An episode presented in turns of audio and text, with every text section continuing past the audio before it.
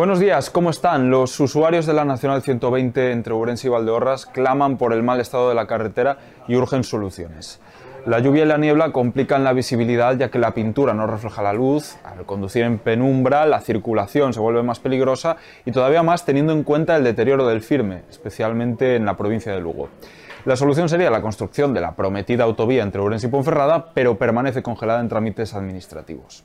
La previsión de construir esta infraestructura impide que se acometan actuaciones ambiciosas en la carretera nacional. De hecho, una de las que preveía el gobierno era la construcción de un tercer carril entre Urense y Ospeares, pero las obras aún no han salido a concurso.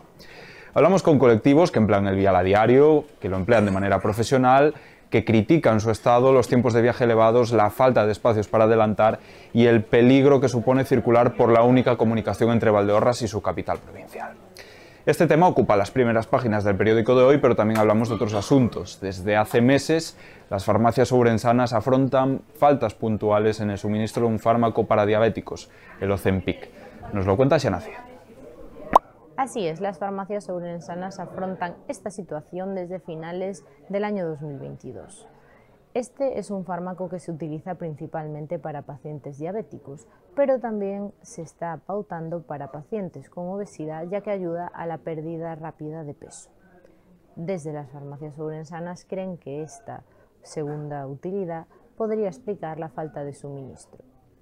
En provincia, el consejero de Sanidad, Julio García Comesaña, mantuvo ayer una reunión con los alcaldes de Alimia. En el encuentro se trató el déficit de pediatras de la comarca y Comesaña garantizó la continuidad de las dos plazas de Xinzo. Mientras tanto, en la Baixa Limia, el Consejo de Entrimo redacta el proyecto para recuperar el centenario edificio del Casino de Aterrachán. La idea es convertirlo en un alojamiento y explotar el potencial turístico del entorno. Cerramos con deportes, tratamos la actualidad del Lugurense Club de Fútbol que vuelve a liderar la tabla de la segunda federación. Como siempre pueden profundizar en estos temas en la edición en papel de la región y nuestra edición digital, laregion.es. Gracias por darnos su tiempo, como todos los días. Disfruten del café y tengan un feliz miércoles.